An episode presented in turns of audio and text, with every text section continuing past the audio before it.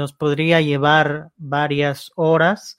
Tenemos afortunadamente un poquito de, tiempo extra. De todas formas, no me voy a tomar las dos horas porque también sería demasiado y preparamos más o menos para que fuera una hora. Y lo que sí es que después podemos hacer un evento complementario o alguna cosa eh, un poquito más, más técnica completa, pero pues por ahora vamos a ver eh, lo que alcanzamos a, eh, a ver, que son los puntos muy importantes y sobre todo si alguien tiene algún comentario, pues, pues leerlo. Creo que es un, un momento muy importante para, eh, para las economías del mundo, para, para los negocios, empresas, personas, eh, particularmente en México que estamos viviendo la crisis que está viviendo que que terminan de vivir algunos, que empezamos a, vivir otros y que bueno, vamos, vamos sobre la marcha en, mucho, en muchas situaciones, ¿no?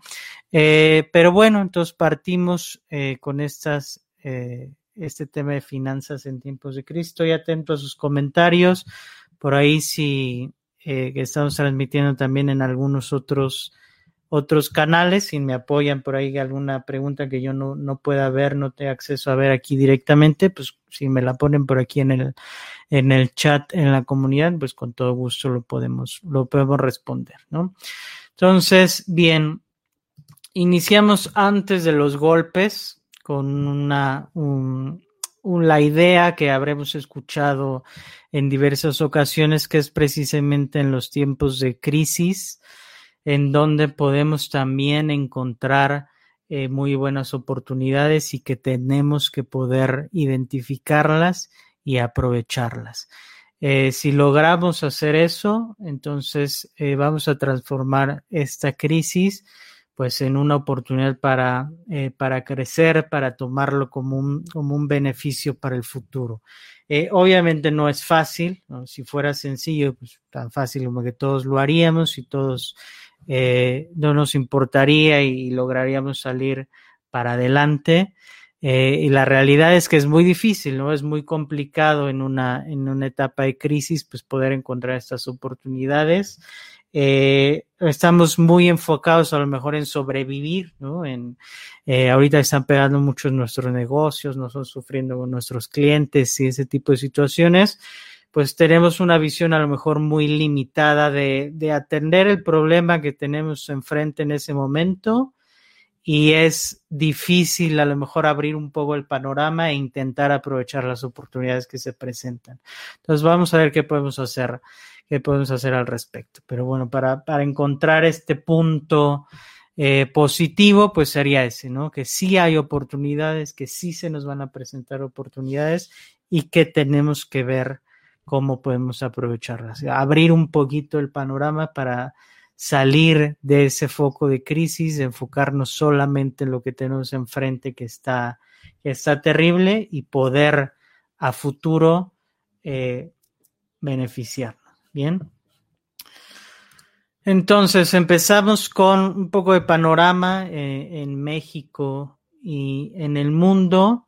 Me voy a, eh, a basar un poquito en, en, lo que estamos viviendo reflejado en los mercados financieros, eh, cuál es la percepción de riesgo, cuál es la situación actual que tenemos en México y el mundo y analizar a partir de ello. Entonces, eh, ustedes ven aquí a México en un instrumento que digamos que sería el que comprarían ustedes como eh, extranjeros si quisieran invertir en México. Entonces imagínense que no son mexicanos, eh, claro, lo pueden comprar como mexicanos también, pero eh, digamos que tienen acceso al mercado directo de México. Pensemos que están fuera de México y a ustedes les interesa invertir en México y dicen, bueno, yo como extranjero quiero poder invertir en México, en empresas mexicanas eh, este sería el principal instrumento para hacerlo. ¿no? Es un ETF que se llama EWW. Básicamente es una canasta de acciones mexicanas que compran los inversionistas extranjeros, para ponerlo en términos muy sencillos y muy simples que todos podamos entender. Vale, entonces, eh, yo como extranjero puedo comprar México a través de este instrumento. Eh, dicho de otra manera, podríamos decir que es el mercado mexicano en dólares, dolarizado. Eh, ¿Y qué empresas tiene, por ejemplo, este instrumento? Es un ETF de BlackRock. Recordemos que curiosamente nuestro presidente eh, tiene como asesor o por lo menos está en contacto eh, constante con, con, la gente de BlackRock. ¿no? no sabemos exactamente todos los temas que tratan, pero sabemos que se han reunido en distintas ocasiones eh, y discutirán algo de política económica o yo qué sé, ¿no? Eh, pero uno de los instrumentos que tiene BlackRock es precisamente este ETF que se llama EWW y que es México en dólares. ¿no? Entonces, por ejemplo, sus principales activos, las principales empresas que tiene adentro eh, ese instrumento financiero son América Móvil, Walmart de México, FEMSA, eh, Grupo Financiero del Norte, o sea, Banorte, Grupo México y Cemex. ¿no? Esos son los, eh, los principales instrumentos que tiene. Tiene también algunas otras empresas, pero en peso, esos representan más del 60% eh, de todo este ETF. Y bueno, pues qué rendimiento ha tenido. Si yo compré México como extranjero, ¿qué rendimiento tengo? Bueno, pues este ETF tiene, eh, está actualmente cotizando a los precios de los mínimos de la eh, crisis financiera del 2008, lo que se denomina como la gran recesión, esa crisis inmobiliaria que empezó en Estados Unidos eh, en aquel año.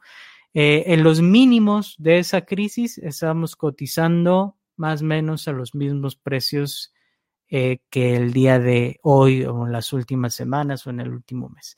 Quiere decir que básicamente hemos perdido pues un poco más de una década eh, en precios. O sea, es como que no hubiera pasado nada de 2008 a la fecha. Estamos exactamente en el mismo, en los mismos precios, no hay crecimiento. Obviamente un impacto muy grande por el tema precisamente del, del tipo de cambio, ¿no? O sea, la, la depreciación del, de nuestra moneda desde ese entonces hasta ahora, pues ha sido ha sido muy, muy importante.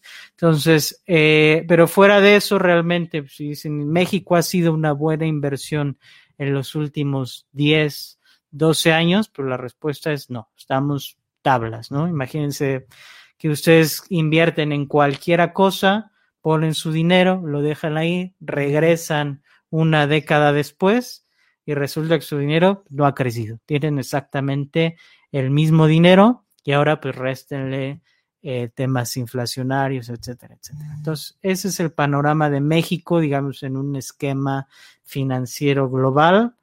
Estamos tablas de 2008 a la fecha. Obviamente nada, nada de buenas noticias eh, en ese sentido. Eh, ahora, en la, hablando específicamente de la crisis actual, eh, o de la caída que hemos tenido en, en, las recientes semanas, en los recientes meses, eh, México internamente, o si lo, si lo midiéramos por el índice de precios y cotizaciones, hay dos cosas interesantes. No cayó tanto como las bolsas de Estados Unidos o algunas otras bolsas de América Latina, como Colombia, por ejemplo, eh, pero la realidad es que tampoco se ha recuperado. Ahorita vamos a ver, por ejemplo, en Estados Unidos qué ha pasado. Básicamente no caímos tanto, aunque caímos bastante, eh, pero ahí nos hemos mantenido. Digamos que en, que en, esos mínimos o en ese rango bajo eh, de esta última, última caída que hemos tenido eh, y no nos hemos recuperado. Caso contrario, por ejemplo, en los Estados Unidos, que repito, ahorita lo vemos, pero sí ha tenido un rebote interesante desde esos mínimos. Entonces, no caímos tanto, pero al mismo tiempo no nos hemos recuperado y por lo tanto pues, estamos en el rango bajo de, de estos precios de crisis. Bien. Eh, tenemos obviamente también varios riesgos como país ahí que, que los inversionistas se fijan, sin duda, ¿no? Tema político, yo creo que principalmente esa incertidumbre de a ver qué, qué beneficios tendría yo de invertir en México eh, versus invertir en algún otro país eh, similar o de economías emergentes, ¿no? Y la verdad es que como inversionista extranjero, eh, pues ves el riesgo político muy alto, ¿no? Y hemos visto muchas cosas que generan demasiada incertidumbre para un inversionista y que, que no generan una buena perspectiva para México. Entonces, la perspectiva no es buena, ¿no? ¿Quiere decir que no nos podemos recuperar? No, si realmente se puede. No quiere decir que nuestra moneda se va a seguir depreciando, no necesariamente, pero la perspectiva realmente pues, no es buena. No, hay, no hay otra manera, no hay otra manera de ponerlo. Seguimos entonces con el, peso mexicano. Entonces, ¿qué pasa con, con el peso mexicano? Pues más o menos lo mismo. De hecho, va eh, va totalmente de la mano con este otro instrumento, son muy parecidos, en, normalmente tienen una correlación prácticamente del 100%, ¿no? Eh, es decir, si uno baja, pues el otro baja también, porque ya dijimos que lo podemos decir más o menos que es, no es exactamente, pero es como si fuera México en dólares. Bien. Entonces, el, el peso mexicano, ¿no? Este es el futuro del peso mexicano, ¿ok? Normalmente esta gráfica, cuando ustedes ven la relación del peso con el dólar, la verían al revés. Esta la ven en caída, ¿no? Si viéramos la otra, sería el inverso, lo veríamos hacia arriba, que es decir, 18 eh, pesos, 19, 20, 21, 22, hacia el alza, ¿no? Ese, como es visto desde la perspectiva del eh, al revés del futuro del peso, pues el peso lo vemos en picada, ¿no? Por eso es que está al revés a como normalmente la manejamos, ¿no? Yo normalmente uso la gráfica o, tenemos los, los movimientos, las operaciones en el futuro del peso y no directamente en el mercado eh, Forex de, en el que operaría es el, dólar peso. Entonces, por eso normalmente yo veo los, los futuros del peso mexicano. Pero es lo mismo, ¿no? Y ahí les marqué, por ejemplo, las, las zonas donde son los 20 pesos, que comparado ahorita con los 25 a los que estamos eh, actualmente, se ven lejanos, ¿no? Realmente ya ese dólar a, a 20 pesos ya se empieza a ver, se empieza a ver muy alejado, ¿no? Yo lo veo ya ya lejos de aquí de la zona actual en la que estamos. Pero bueno, ahí están los 20, por ahí un poco más abajo están los 22.50 eh, y ahí están los 25, que es ahorita más o menos el rango en el que estamos. Ya hoy también estamos un poquito por debajo de, de esos precios y yo creo que estamos ya atacando esos mínimos, que los mismos están sobre los 26 pesos por dólar, ¿no? Eh, ¿Quiere decir que no nos podemos recuperar? No, pero si ustedes analizan la gráfica, un poquito de análisis técnico y ven también la parte fundamental, eso la verdad es que se ve, se ve grave, ¿no? Se ve, se ve mal. Yo creo que estamos más cerca de nuevos mínimos que a lo mejor de regresar a esos 22.50, por ejemplo, ¿no? Veo más cercanos eh, números, eh, números más altos, es decir, 26, 27 pesos que, que más bajos. Y cuando me han escuchado que hemos hablado del tema, normalmente yo no soy tan, no quiero decir fatalista, pero tampoco es, es, una cosa fatalista, pero muchas veces cuando todo el mundo está pensando que vamos más para abajo, más para abajo, más para abajo, yo normalmente a lo mejor no tengo una perspectiva tan negativa o pienso que lo contrario puede ser, puede ser lo correcto, ¿no? Por ejemplo, cuando, de entrada, cuando ganó eh, las elecciones Andrés Manuel López Obrador, realmente la perspectiva si gana, nos vamos a depreciar millones de por cientos. Yo pensaba, por ejemplo, lo opuesto, ¿no? Había tanta carga eh, hacia ese lado que yo pensaba del otro lado, ¿no? Y, y, al principio así fue, ¿no? Ya después las políticas y todo lo que hemos visto, pues nos ha alcanzado. Pero ciertamente yo tengo actualmente una perspectiva también eh, negativa tanto para el mercado mexicano como para la moneda, ¿no? Realmente sí veo, eh, veo para adelante más depreciación porque realmente lo hemos visto, no hay medidas para combatirlo, ¿no? Y es difícil también, es difícil combatirlo, pero no hay medidas. Básicamente eh, no hay apoyos ahorita para, para las empresas. Ya hemos visto los pronunciamientos del presidente. Simplemente eh, no podemos esperar de ese lado que vaya a haber algún, algún estímulo alguna ayuda, ¿no? Y eso, eso es una perspectiva negativa que tenemos. Entonces, básicamente estamos en mínimos. Hoy, eh, las cotizaciones de hace algunos minutos, estábamos ya mucho más cerca eh, del mínimo del año. Entonces, bueno, ojo con, con ese tema. Eh, ¿Significa que es tarde para cubrirse en dólares? No necesariamente. Yo creo que puede haber por ahí eh, algunas coberturas y algunas operaciones que se podrían, se podrían tomar sin, sin que sea un riesgo muy alto. ¿no?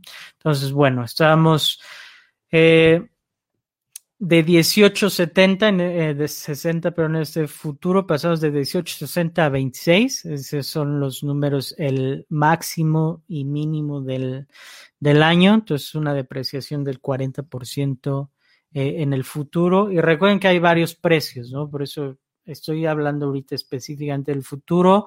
En ventanilla bancaria lo pueden ver a otras cotizaciones. Eh, en mercado Forex, dependiendo broker, lo pueden ver a otras cotizaciones. En mercado interbancario puede haber otras cotizaciones, ¿no? Aquí hablamos de, futuro, futuros del peso, ¿no? Claro, no son tampoco tan alejadas, pero por si por ahí ustedes ahorita salen al, al banco y ven otra cotización, pues son, hay varios precios distintos dependiendo lo que estén revisando en cuanto a tipos de cambio, ¿no? Pero para efectos prácticos, mínimos entre 25 y 26 pesos, ¿no? Y una depreciación en el año de máximos a mínimos del 40%. Esa es la perspectiva eh, que se tiene actualmente y yo considero que, eh, que hacia mínimos en el corto plazo. Después ya podríamos hablar de algún rebote, alguna situación así, pero por lo menos en el corto plazo yo veo, eh, veo que ese futuro va hacia, hacia abajo, ¿vale? Bien, entonces, ¿cuáles? Ya vimos la perspectiva de, del mercado mexicano y del el peso nuestra moneda. ¿ok? Eh, ahora, ¿qué ha pasado, por ejemplo, en Estados Unidos? es el mercado más grande, más grande del mundo. Eh, este igualmente es el futuro del Standard Poor's 500. El Standard Poor's 500 es el principal índice accionario de Estados Unidos. Eh, cayó un 35% de máximos a mínimos eh, del año. Eso también es importante mencionarlo eh, y me regreso tantito a, México. En Estados Unidos venían de máximos históricos, ¿ok? ese máximo histórico en las cotizaciones en este mismo año, a principios de este, de este año, y luego caímos 35%, ¿vale? México eh, la diferencia principal es que no veníamos de máximos históricos, veníamos ya de algunos años ahí de, lateralidad donde no podíamos superar los máximos en, nuestro mercado. Eh, es un poquito diferente la perspectiva porque también nos lleva, y lo sabemos además, eh, a entender o a recordar que la economía mexicana ya desde el año pasado ya venía en contracción, ya venía en desaceleración, ya venía incluso eh, hablando en temas de recesión, ¿no? Ahorita obviamente pues eh, nos podemos olvidar de eso, se nos, eh, se nos olvida o se nos esconde por ahí y le echamos toda la culpa al tema ahorita de del coronavirus, ¿no? Pero recordemos que la economía en México ya venía mal, ¿no? Entonces, por eso lo señalo con que eh, la diferencia en México no veníamos de máximos históricos y caímos. Veníamos debajo de máximos históricos, veníamos lateralizados y ahí nos agarra la caída, ¿no? Por eso mismo, aquí en esta gráfica, eh, si les muestro, por ejemplo, el peso, estamos claramente, eh, tuvimos esa caída y estamos ahí rondando los mínimos. Lo mismo sería para el IPC. En cambio, el mercado estadounidense, si ustedes ven la caída y luego vemos una recuperación, la recuperación fue del 50% de la caída. ¿ok? Entonces caímos 35% y luego de ese 35% ya recuperaron ellos el 50% de esa caída. México, en cambio, no, no recuperó más que unos pocos puntos porcentuales, ni cerca de ese, de ese 50%. Entonces nosotros caímos, nos quedamos en los mínimos, en Estados Unidos cayeron y recuperaron el 50% ya de la caída. Lo interesante ahora es, eh, ok, recuperamos ese 50% de la, de la caída y la disyuntiva que habrán escuchado por ahí es que si vamos a ver este famoso concepto de una recuperación en B, una recuperación en V, V chica, significa precisamente que caes y inmediatamente ese rebote regresas prácticamente a la normalidad, ¿no? Entonces forma una B chica, ¿vale? Eh, en la gráfica que ven ahorita, pues es como una B que nada más llegó hasta la mitad y de ahí tenemos de dos sopas. Eh, o realmente regresamos en B a esos máximos históricos o de aquí regresamos más bien a los mínimos, ¿no? Eh, son los dos escenarios más probables. También, pues podríamos estar ahí lateralizados un buen rato en lo que encontramos mayor información del mercado, eh, pero por ahora, pues recuperamos ya ese 50% de la caída y estamos en esa disyuntiva, ¿vale?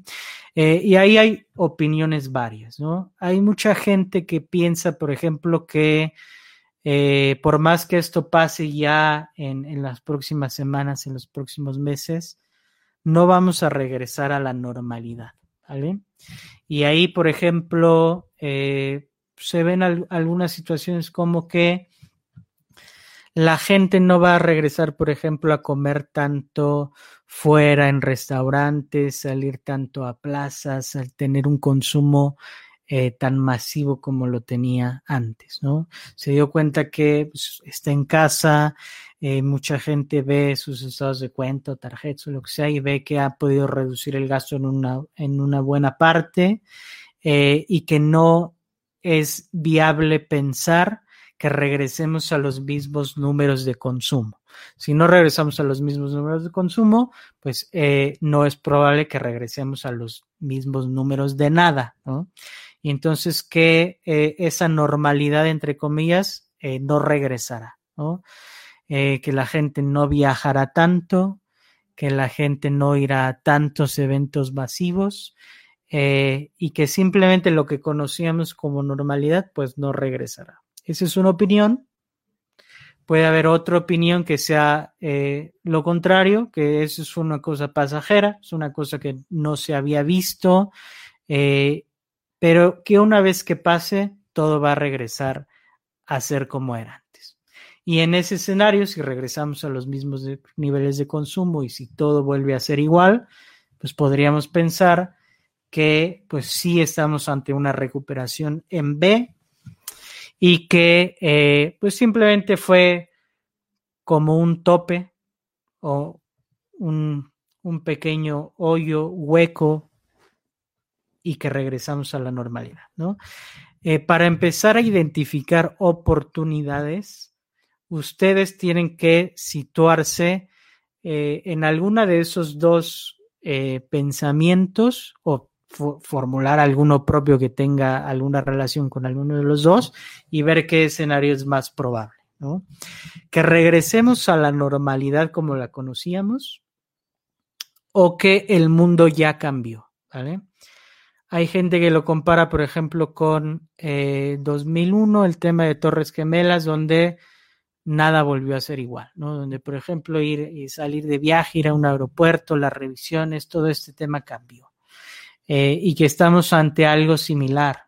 Que, que hay muchas cosas que van a cambiar, que actualmente a lo mejor no lo podemos eh, entender, comprender al 100%, pero que la situación ya cambió. Y si la situación y el mundo efectivamente cambió ya, pues entonces tenemos que encontrar las oportunidades en otro lado, no en las mismas empresas, no en las mismas cosas que hacíamos, no en lo mismo, ¿no? Eh, sino que los, las soluciones, las oportunidades, las ganancias están en otro sitio, ¿vale? Entonces, primeramente, ¿cuál es nuestro modelo de pensamiento? ¿O qué es lo que nosotros creemos? Porque nadie tiene la bola de cristal y nadie puede saber lo que va a pasar. Pero si ustedes quieren empezar a ver oportunidades y a saber dónde están, encontrarlas y poder sacar beneficio de ellas, pues primero van a tener que, tener una opinión al respecto y poder actuar en consecuencia. Si no, nos vamos a quedar ahí eh, sin, hacer, sin hacer mucho, ¿no? Leo algunos comentarios. ¿El dólar seguirá subiendo? Yo creo que sí. Eh, ya lo comentamos en, lo que estábamos viendo anteriormente, por lo menos en el corto plazo y después se vale hacer un reanálisis. Aunque también a largo, mediano, largo plazo, yo no soy muy positivo para nuestra moneda, pero son análisis que hay que ir haciendo eh, constantemente, ¿no? Eh, Jesús dice, de acuerdo al análisis, no hay buenas expectativas que no sufra una mayor devaluación el peso, ¿ok? Gracias por el comentario. Eh, Aida Barniqui, opinión muy válida. Nada regresará, pues ya estamos acostumbrados a la modernidad tecnológica. ¿Ok? Precisamente es uno de los puntos, ¿no? Eh, por ejemplo, viajes de negocios que eran muy comunes de un día, ¿no? Voy, yo tengo una junta ahorita en Monterrey, me levanto seis de la mañana, tomo el vuelo, eh, voy, tenemos la junta y me regreso en la tarde o en la noche. Hay quien piensa, por ejemplo, que eso ya se acabó, ya no existe tal cosa. Ya se, eh, ahorita estamos todos en videoconferencias, todas las juntas son eh, no presenciales, eh, y entonces ese tipo, por ejemplo, de viajes, adiós, se acabaron, y entonces, por ejemplo, ahí en ese caso, la frecuencia de vuelos diarios puentes aéreos que se tenían con, eh, con Guadalajara, con Monterrey, con eh, zonas cercanas, pues ya no, no van a existir, ¿no? Por lo menos la frecuencia no va a ser tan amplia o tan común como, como la teníamos antes, ¿no? Eso yo creo que si, si lo pensamos así, yo creo que sí puede ser viable, ¿no? Sí puede ser una apuesta más o menos segura. Eso impacta obviamente a aerolíneas, eh, impacta a lo mejor de, no tan ampliamente, pero sí a, consumo, consumos locales un, tanto, ¿no? Eh, entonces esa parte es interesante, ¿no? Y así podríamos encontrar una serie de situaciones que podemos pensar que ya no regresarán. Y eso es parte del análisis que tenemos que empezar a hacer para encontrar oportunidades. Bien. ¿Cómo pinta sector inmobiliario? Eh, es una pregunta muy interesante, ¿vale? Una pregunta muy interesante que, eh, que requiere un análisis muy profundo, ¿sí? Requiere un análisis muy profundo que no tenemos el tiempo para hacerlo ahora mismo, pero podemos comentar en general. Por ejemplo, eh, realmente el sector inmobiliario en muchas zonas, por ejemplo, en la Ciudad de México, eh, y en muchas ciudades similares a la Ciudad de México, pues los precios están por las nubes casi siempre, ¿no? Eh, y casi siempre tenemos un mercado alcista. Y podríamos incluso pensar en una burbuja inmobiliaria en la que viven muchas ciudades eh, similares.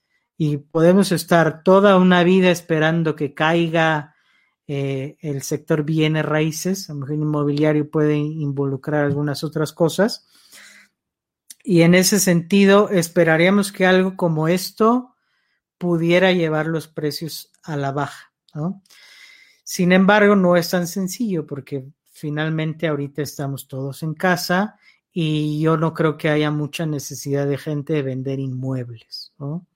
Ahora, no he visto cifras de cómo ha impactado en el precio de inmuebles. Sería cosa que revisáramos un poquito ese tema. Pero, por ejemplo, eh, empresas eh, que se dedican a arrendamiento de espacios, ahí pensaríamos, por ejemplo, en, fibras o pensaríamos en empresas como WeWork, pues están en, crisis realmente grave, ¿no?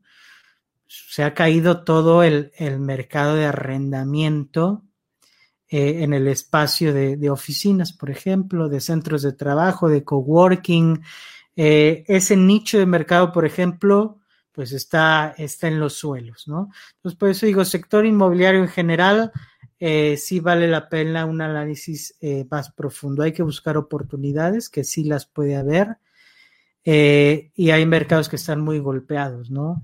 la parte comercial sobre todo, pues está terrible, ¿no? O sea, todo, todo el mundo que renta, por ejemplo, había una noticia, no sé si sea cierta, entonces no la vendo como tal, eh, que por ahí Oxos ya sacaron eh, o ya le dijeron a sus, eh, a sus arrendatarios, a la gente que, que le renta los terrenos a los, a los Oxos, que de plano no les van a pagar, ¿no? Que se esperen uno, dos o no sé cuántos meses porque no van a parar, no van a pagar van a parar los pagos, van a evaluar y de ahí vemos qué es lo que sucede, ¿no?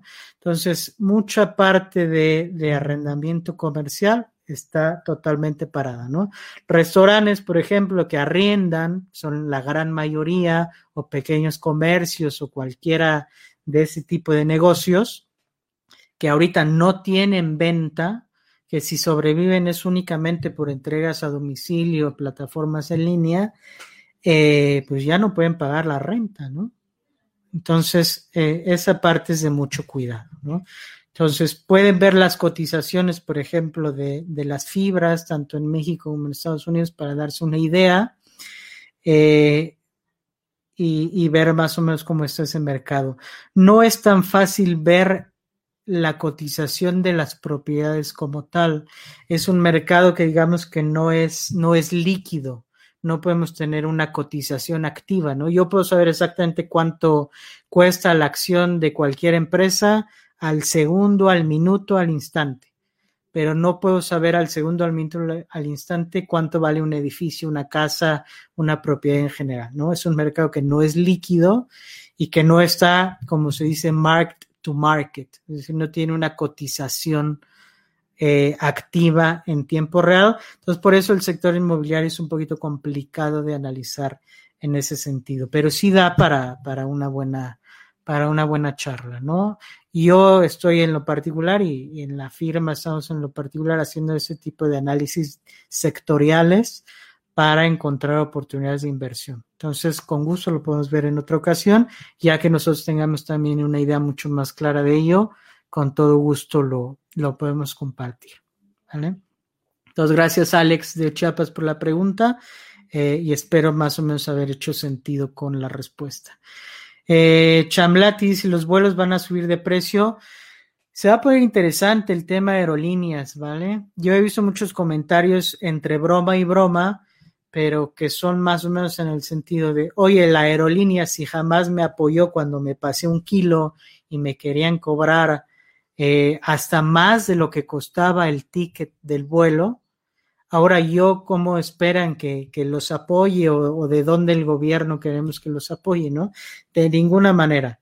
el que a hierro mata, a hierro muere, y si las aerolíneas se ponen tan pesadas o se ponían tan pesadas para todo, pues que se rasquen con sus propias uñas. Bien, entonces no sé cuál va a ser, va a ser el futuro de la aviación, pero sí creo también que las cosas van a cambiar. ¿okay? No sé si a subir de precio, a cambiar los esquemas, a regresar a lo mejor a un esquema. A lo mejor suben los precios, pero nos olvidamos del concepto de aerolínea de bajo costo que no te doy nada, ni maleta puede subir ni nada.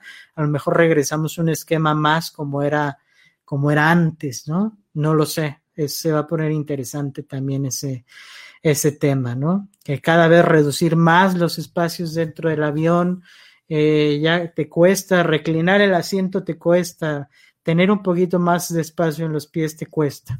A lo mejor eso en los temas de, de sana distancia y, y todo eso, a lo mejor también vemos cambios en ese sentido, ¿no? Interesante también lo que pasar por ahí.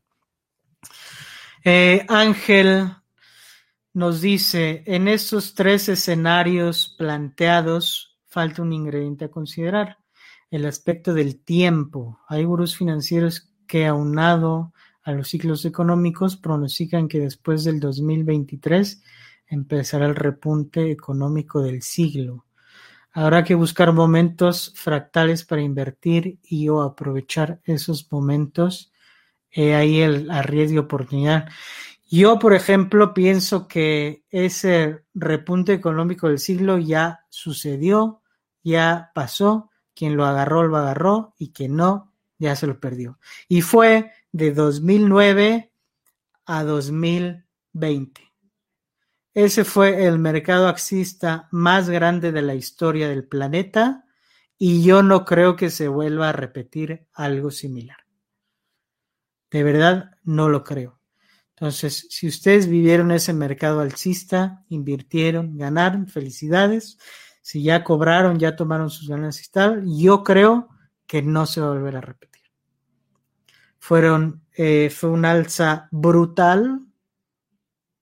Yo creo que no la volvemos a repetir. Su opinión desde mi análisis, desde mi persona. Bien, habrá otros que piensen que, que lo contrario es cierto y podrán tener razón. Yo en mi propio análisis creo que ese repunte económico, gran mercado alcista, bla, bla, bla, creo que lo vivimos. Eh, quien lo aprovechó, qué bueno que lo aprovechó, creo que se acabó. Eh, Aida, podemos tener temor de que este gobierno pueda, de acuerdo a lo mencionado en su campaña que mencionó que no necesitamos dos inmuebles. Si no hay una seguridad sobre los inmuebles, ¿por qué los constructores siguen activos? Ha caído mucho la construcción desde antes de eh, el coronavirus. Creo que hoy ayer salieron ya algunas cifras de febrero, que todavía digamos que en México por lo menos era antes de, eh, y un sector que iba, que iba a la baja. ¿no? Eh, pero, pues sí, actualmente, pues tener una propiedad yo creo que, que puede ser bueno a, largo plazo, ¿no? Aunque sí, repito, yo, yo he pensado ya desde hace muchos años que, que vivimos en una burbuja de inmuebles en Ciudad de México, por lo menos, y que en algún momento eso reventará, ¿no? Pero pueden ser 20 años, entonces hay que tener cuidado con esos, con esos pronósticos. Carmen nos dice que Interjet dijo que sí tiene para pagar su deuda al SAT. ¿Será cosa de aumento de precios? Interesante, recordemos que Interjet venía como que ya la estaban declarando en concurso mercantil, por ahí ya la iban a embargar, eh, estaba como en la cuerda floja, pero pues ahí se ha mantenido, ¿no? No sé si con esta crisis eh, vaya a aguantar o, algo por ahí vaya, vaya a suceder, ¿no? Pero es interesante el tema de Interjet. Interjet, por cierto, que no cotiza eh, en bolsa, también estuvo mucho tiempo, hace algunos años queriendo, nunca se animó a, a entrar como tal y luego empezó a tener problemas financieros. Bien, entonces, eh, gracias por los comentarios, ya creo que leímos todos ellos y vimos un poquito de ese análisis de Estados Unidos. Entonces, momento de decisión, ¿no? Momento de si regresamos a máximos o más bien vamos nuevamente, eso sí, mucho más lento a esos mínimos que vimos en el año. No, no creo que volvamos a tener eh, esa velocidad tan alta que tuvimos a la baja en el movimiento bajista. Mayer dice, ¿crees que regrese el control de cambios a México? Espero que no, pero si alguien va a hacer algo así, de controles de precio, tanto de precio de, de materias primas y, y, productos como de tipo de cambio, si alguien lo va a hacer, va a ser este gobierno. Entonces yo espero que no, pero si me dijeras, AMLO propuso tal cuestión, te la compro y te la creo. Entonces, eh, cuidado ahora, ojo, eso eh, de ninguna manera cambia que aunque metan cual, ya sabes que los controles de precio no funcionan. Se han intentado X millones de veces en X millones de países y jamás han funcionado. Entonces, ojo, si lo ven, pues señal todavía más clara de que compremos dólares y, y no veamos para atrás, ¿no? Pero sí lo veo posible, ¿no? No voy a decir probable, pero posible sí lo, sí lo creo, ¿no? Bien, entonces hablamos de algunas industrias. Les doy, por ejemplo, algunas industrias de interés. Eh, aerolíneas. Ahí les va. American Airlines. Todo esto es de máximos a mínimos de 52 semanas. O sea, en un año, máximos a mínimos. American Airlines perdió 75% de su valor. United Airlines perdió el 80% de su valor. Southwest perdió el 50% de su valor, Latam 85%, Volaris 70%, Aeroméxico 70%. ¿Alguien quiere invertir en aerolíneas?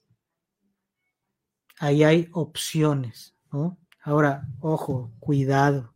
Que hayan perdido 80% o 75% o lo que sea, no significa que no puedan perder más. Cuando acciones pierden ese tipo de porcentajes, hay riesgo de quiebra, ¿ok? Hay riesgo de que eh, estas empresas, por más que sean empresas de muchos años y lo que ustedes quieran, hay riesgo de quiebra y por lo tanto que ustedes si quieren comprar e invertir, pues pierdan su inversión, ¿no? Eh, el upside, por supuesto, es muy alto. Entonces, es una opción, es una oportunidad. Tienen que hacer su análisis, eh, pero ahí, ahí las, las dejo con puntos de interés, ¿ok? Cruceros, por ejemplo, Royal Caribbean, 85%, Norwegian, 88%, Carnival, menos 86%. ¿Vale? Es otra industria que está como en la cuerda floja, ¿no? Hay quien dice que ya eso de los cruceros se acabó, ¿no? Se acabó, han sido focos impresionantes de contagio además. Eh, cruceros que se han quedado semanas ahí en, en, el mar parados porque nadie los quiere recibir. Eh, una cosa realmente que ha sido impresionante, impresionante ver, ¿no? Entonces, cruceros, ahí están, ¿no? Impresionantes las caídas que han tenido estas industrias. Hotelería también, eh, Hilton, hoteles eh, Intercontinental, Hyatt, Marriott, digamos, cadenas de las más grandes, de las más importantes del mundo. 75% eh, Hyatt, eh, menos, ahí faltó el menos en, International Hotels, 65%, Hilton 60%, Marriott 68%. Bien, entonces industrias que obviamente son de las más afectadas. De ahí podríamos también ver eh, retail, por ejemplo, una de las primeras quiebras que se dio ya fue la de Neiman Marcus. Neiman Marcus, una de estas eh, tiendas departamentales, eh, industria del retail, que se acordarán eh, que se hizo famosa en México, en Estados Unidos siempre ha tenido su marca. En México se hizo más famosa porque era la tienda favorita de la maestra Elba Ester, ¿no? Se iba y se gastaba allí millones de, de pesos y a lo mejor hasta de dólares. anunció ya quiebra, ¿no? Se va a la quiebra porque pues, no aguantan, no aguantan más el, mercado actual. Esos porcentajes son de las cotizaciones eh, en las bolsas de Estados Unidos de cada una de estas marcas, Volaris y Aeroméxico en la bolsa mexicana, las demás en las bolsas de Estados Unidos, ya será en, la New York Stock Exchange o en la que ellos coticen, ¿bien? Pero son los, los porcentajes de caída en sus, en sus acciones. Bien, entonces, por ejemplo, y esas son tres que a mí me parecen de interés, donde puede haber un upside bastante interesante en algunas de ellas. Eh, y, pero podríamos agregar que otra cosa está eh, tremendamente complicada ahorita en el mundo. La industria petrolera, por ejemplo, podríamos ver las acciones de, de empresas eh, petroleras, ¿no? Exxon, Chevron, eh, Pemex no cotiza como tal, pero sabemos que está en un momento de crisis también. Eh, la industria del retail decía y algunas otras, ¿no? Eh, que también tenemos porcentajes similares hacia los 60, 70 y 80%. Entonces, cuidado con, con ello. Eso ejemplifica simplemente eh, esta caída en las cotizaciones de algunas de las empresas más grandes en cada uno de sus sectores. Bien. Siguiente, no habíamos visto el petróleo. El petróleo que ya para eh, el día de hoy, aunque parece ya, yo ya lo veo como que pasó hace mucho, ¿no? Fue, fue de inicios de, de esta semana, estos, estos movimientos hacia finales de la semana pasada, inicios de esta semana, eh, ya habrán visto, leído, eh, fue súper sonado, ¿no? Este, cotización de menos 40.32 en sus mínimos por barril de petróleo.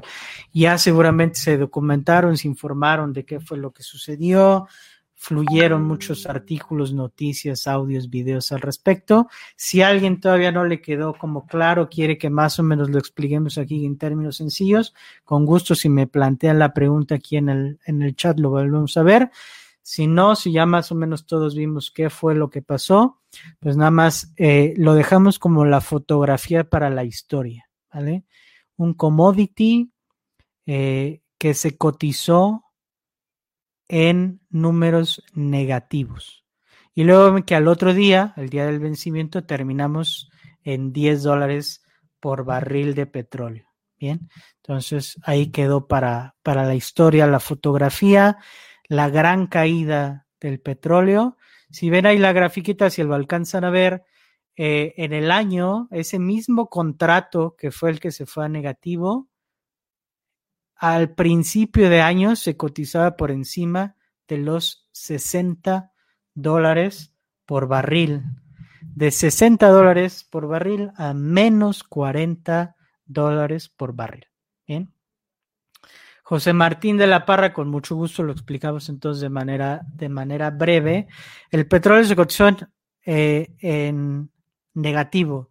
Quiere decir que si yo tengo petróleo y lo quiero vender y te lo quiero vender a ti, por ejemplo, pues al contrario, en lugar de vendértelo y que me lo pagues, yo te pagaba a ti 40 dólares por barril porque me lo quitaras de las manos, ¿no? Eso en los términos más sencillos. ¿Cómo podemos llegar a una cosa tan que, nos puede afectar eh, nuestra mente a lo mejor no lo puede llegar a comprender en un principio, ¿no? Dices, ¿cómo, ¿cómo puede pasar esto, ¿no? Mismo caso a lo mejor que tasas de interés negativas, donde yo compro un instrumento para invertir y resulta que la tasa es negativa y entonces en lugar de darme rendimiento me lo quita. Pues aquí yo tengo un producto y lo vendo, eh, al, contrario, ni lo vendo, pago porque me lo quiten de las manos. Vale, ¿cómo llegamos a esto? Términos muy sencillos.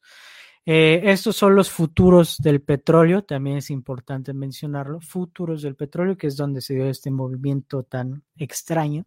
Jamás había visto en la, en la historia de la humanidad un commodity en negativo. Hasta hace pocos días no se sabía que eso pudiera suceder. De hecho, el mismo día que sucedió, apenas ese mismo día, eh, la CME, la Chicago Mercantile Exchange, que es la, digamos, dueña de este producto, más bien donde se cotiza, es la bolsa de futuros de Chicago donde se cotizan estos precios del petróleo, eh, avisó que creen que sí se puede ir a negativo, no hay problema con ello, entonces adelante, ¿no? De hecho, la cotización por algunos momentos se paró en un centavo exactamente, porque era como que si se podrá uno ir a negativo o no, y bueno, ya de ahí nos fuimos a menos 40. Bien, ¿qué pasó? Entonces, tú cuando compras o vendes un contrato de futuros, es decir, negocias un contrato de futuros, la negociación es sobre mil barriles de petróleo. Cada contrato representa físicamente y existen y están ahí mil barriles de petróleo. Quiere decir que si tú llevas ese contrato a vencimiento, tú compraste un contrato de futuros del petróleo, lo llevaste a vencimiento, quiere decir que quieres aceptar o aceptas que te entreguen mil barriles de petróleo, ¿vale? Caso contrario, si vendiste todo el contrato, te estás obligando a entregar esos mil barriles de petróleo. Okay. En el 99% de los casos, nadie llega a esta situación de entrega de los barriles. De hecho, para un inversionista retail, es decir, si tú, José Martín o yo negociamos estos eh, contratos, por ejemplo, yo negocio activamente esos contratos, lo hago en la vida real, no lo, no lo estoy hablando, que creo que eso es importante, mucha gente lo ha hablado desde el tema, pues desde el punto de vista teórico, Yo se los puedo decir desde el punto de vista práctico como alguien que si no diariamente, diariamente, por lo menos sí todos los meses, todas, a lo mejor todas las semanas, negocio con contratos de futuros del petróleo, eh, el 99% de las veces nadie llega a esto. De hecho, como inversionista retailer, que es lo que estaba diciendo, no puedes llegar al vencimiento. El broker en el que tú estás haciendo la negociación no te permite llegar al vencimiento del contrato. Lo tienes forzosamente que cerrar antes de que llegue a su vencimiento. ¿Por qué? Pues porque no le vas a entrar a todo el tema que implica la recepción o la entrega de los mil barriles de petróleo. Por contrato, a lo mejor tienes 10 contratos o 15 o 20, serían 15 mil o 20 mil o 30 mil barriles de petróleo. Bueno, entonces para un inversionista retail no le es posible eh, llegar a esos términos, ¿vale? Pero ¿qué pasaba? ¿Qué pasaba? Eh, una, alguien, yo estoy convencido que cometió algún error de entrada eh, en la bolsa de futuros en el, en el CME. Normalmente estas posiciones son muy controladas precisamente para que no pase algo así. ¿Qué quiere decir? Que desde varios días antes de que se vence el contrato, este es un contrato que se venció el martes, entonces desde la semana pasada entran todos estos contratos a un, eh, a un periodo que se llama roll se les da rol a los contratos, que es decir, a ver, si yo quiero mantener viva mi posición, lo que hago es pasar del mes de mayo al mes de junio. Entonces, si yo compré el contrato de mayo, pues lo vendo y luego compro junio. Y con eso, pues ya compré otro mes para mantener viva mi posición, ¿no? Eso se hace entre 5, 7 o más días antes del vencimiento del contrato. Entonces, también ese mismo día, el lunes, eh, la CME anunció que había muchísimos contratos todavía abiertos. Y normalmente estas bolsas son muy cuidadosas en no mantener tantos contratos activos a vencimiento, precisamente para que algo como lo que pasó, pues no suceda. Ahora, ¿por qué había tantos contratos abiertos? Eh, en parte, yo creo que se puede explicar porque había mucha diferencia entre el contrato de mayo y el contrato de junio. El contrato de mayo estaba eh, en 15 dólares, por ejemplo, y el de junio estaba en 30. Llegó a haber una diferencia muy alta entre una cosa y otra. Entonces yo tenía que cerrar un contrato que estaba en 10 y lo tenía que recomprar en 30. Entonces mucha gente se esperó hasta el final para no tener que, entre comillas, pagar esa diferencia tan alta de precio que existía, ¿no? Eso en términos técnicos se le llama contango, cuando los contratos en el futuro, o sea, cuando junio, julio, agosto están cada uno de esos meses más caros, ¿no? Se llama contango. Entonces, cuando el contango es muy alto, pues a lo mejor no quieres pagar esa diferencia. Pues se quedaron muchos contratos abiertos hasta el final. ¿Y qué pasó? Pues al final de cuentas, eh, todos esos contratos abiertos se tuvieron que liquidar a cualquier precio. Porque además, como se tiene que entregar físicamente, y ojo, se entregan físicamente no en tu casa. No sé dónde vives tú, José Martín de la Parra, pero no recibirías los mil barriles de petróleo en tu casa los tienes que eh, recibir específicamente eh, en un lugar ya preconvenido. Todas las reglas esas están en los contratos de futuros y se meten a las reglas, de las leen, cuándo se entrega, cómo, la recepción, etcétera, etcétera. Entonces, en el lugar donde tú los tienes que recibir, ya desde hace varias semanas, no hay lugar de almacenamiento para que tú recibas y guardes los barriles con lo cual se vuelve físicamente imposible. No estamos ya hablando del contrato que es digital, que lo compro, lo vendo en un segundo y precio, no.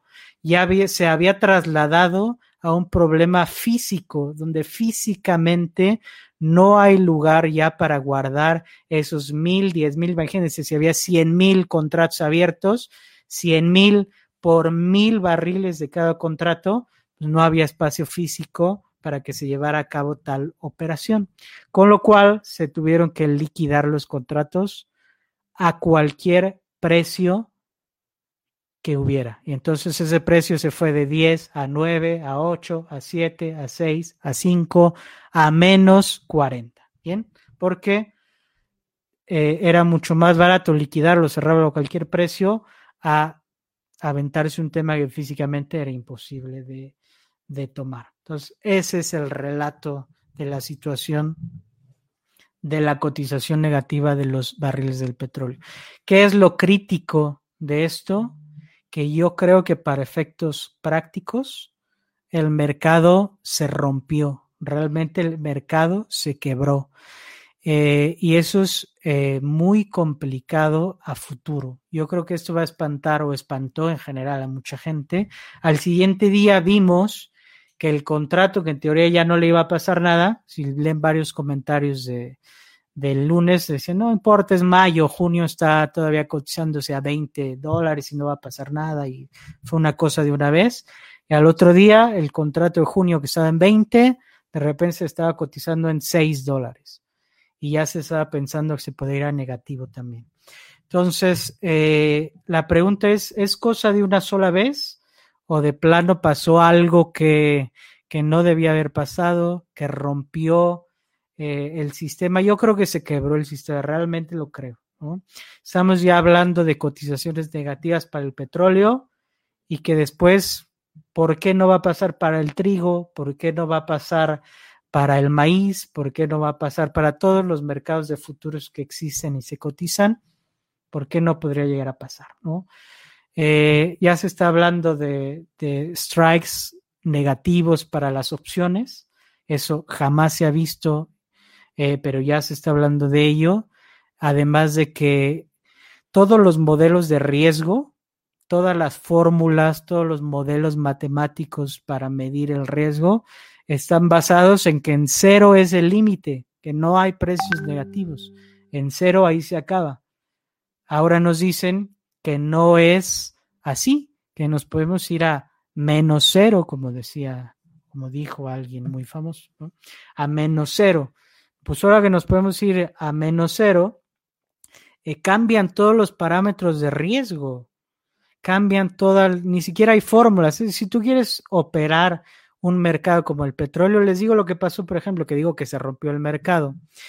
Eh, no hay forma de que tú abras tu plataforma de trading y quieras operar en negativo. No existe. No están programados los sistemas para manejar cifras negativas. Entonces no se puede hacer. Incluso ya la mayoría de los brokers eliminaron ya la opción para que tú operes hoy en día junio. Junio, que sería el mes que deberías estar operando si quisieras participar, ya quedó cerrado para el inversionista eh, retail, ¿no? O sea, el inversionista común, digamos. Ya no puedes operarlo, está cerrado por el riesgo que ya representa eh, por lo que se vivió eh, el día lunes. Entonces ya no se puede. Si quieres tú comprar ahorita o vender petróleo, te tienes que ir a julio. Y a junio está cerrado, te tienes que ir directamente a julio. Entonces, claramente algo está muy mal. Entonces, bueno, esa fue, espero no haberme tardado demasiado en la explicación y haber sido lo suficientemente claro. Básicamente el mercado físico alcanzó a todas estas negociaciones electrónicas y algo profundamente se rompió en el mercado. Y recordemos que lo importante de este tema del petróleo no es que si cotizó una vez a menos 40 y ahorita está otra vez en 20 y ya no pasó nada. No, no, no. Eh, hay empresas, muchas petroleras o asociadas a, que tienen calculados sus, eh, su punto de equilibrio en los 30, en los 40 dólares por barril. Entonces, eh, pues si estamos ahorita en 17, en 18, en 20, pues no alcanzan a cubrir sus costos. Eh, y eso pues es muy grave, es un riesgo sistémico para todo el, eh, la industria petrolera. Y luego no solo empresas privadas, digamos, de extracción. sino riesgos de economías que están muy petrolizadas. Eso es ya un riesgo eh, que se le llama soberano, ¿no? Ya riesgo soberano, que es un riesgo ya de un país que por esta situación, pues posiblemente puede entrar en default sobre sus créditos. No sé si vayamos a llegar a tanto, pero lo que es real es que si se mantienen estos precios durante un periodo prolongado de tiempo, pues no hay quien los aguante, ¿no? Es lo mismo que mantener tu restaurante cerrado por dos o tres o cuatro meses. Eventualmente, eh, pues quiebras, eventualmente ya no puedes aguantar la nómina, ya no puedes aguantar la renta, ya no puedes aguantar todo lo que tienes que aguantar y quiebras. Pues lo mismo, si el producto que vendes vale nada, pues no puedes aguantar tanto, eh, tanto tiempo, ¿no? Hoy julio se está cotizando en 21 dólares por barril y eh, junio está en 16.75 dólares por barril. Entonces, eh, Pemex decían por ahí que su punto de equilibrio son 30, ¿no? Eh, y recordemos que aparte, pues eso es mezcla mexicana. Todavía la mezcla mexicana está 4 o 5 dólares por abajo del, de este petróleo, que por cierto no lo mencioné, aunque lo dice ahí el slide, es el precio del del West Texas, ¿no? Bien. Entonces, eh, ojo, ahí sí hay un riesgo también sistémico para una industria que es muy grande, ¿no? La industria petrolera privada o a nivel de los países que la tienen nacionalizada o semi-nacionalizada es alto, ¿vale? Y la reunión famosa de la OPEP y tal, pues de poco sirvió. Ok. Eh, vámonos a algunos comentarios rápidamente. Jesús Ángeles Martínez, el barril es petróleo crudo. ¿Cuál es la cantidad que contiene cada barril? Y si es posible que en lugar de que me paguen, yo les pague. Eh, fue posible, porque lo vimos, ¿no? Finalmente esas cotizaciones son reales, fueron reales, no fueron un error del sistema o algo por el estilo, son cotizaciones reales y esos menos 40.32 alguien los tiene que pagar y alguien los va a pagar. ¿Okay? Por ejemplo, Interactive Brokers, que es uno de los principales brokers a nivel mundial o que los que tienen más clientes a nivel mundial, ya anunció hace unos días que perdieron 88 millones de dólares eh, por esta situación que pasó con el petróleo. Que imagínense que yo tenía un contrato abierto no lo cerré por X cosa, tuvo que entrar mi broker a liquidarme, yo tenía 10 mil dólares en la cuenta eh, y en menos 40, pues a lo mejor de esos 10 mil dólares, pues me fui a cero, o sea, yo perdí mis 10 mil dólares más otros 50 mil. Si yo no los puedo pagar porque no los tengo, alguien tiene que entrar a pagarlos. En este caso, Interactive Brokers, que es el que tomó el riesgo, tiene que cubrirle esa cotización a la cámara de compensación y eh, la persona que estaba del otro lado del contrato tiene que recibir eh, su dinero, ¿no? Entonces, al final de cuentas, eh, alguien lo va a pagar. No es un error de que pasó una cosa muy extraña y nadie lo va a pagar. Sí, el dinero alguien lo va a pagar y alguien ya lo, ya lo pagó, de hecho, ¿no? Entonces, sí, se puede llegar, se puede llegar a, tal extremo y se llegó a tal extremo, ¿no? Si no lo pagó a lo mejor el inversionista como tal, lo pagó sí eh, su intermediario eh, financiero, ¿no? Entonces, ojo con esa, con esa parte, no es que haya sido un error, realmente se, eh, se llevaron a cabo las operaciones, son reales, son, están ejecutadas, pasan por cámara de compensación y se liquidan al 100%. ¿Vale? ¿Cuánto contiene un, barril de petróleo? Realmente ahí sí, no lo sé, pero lo buscamos rápidamente, ¿no? ¿Cuánto contiene un barril de petróleo? Aquí nos va a ayudar eh, San Google. 42 galones, aproximadamente 159 litros por barril. Ahí está la respuesta a la incógnita, ¿vale? Entonces, 159 litros por mil barriles, 159 mil litros de petróleo, ¿vale? Entonces, interesante el tema.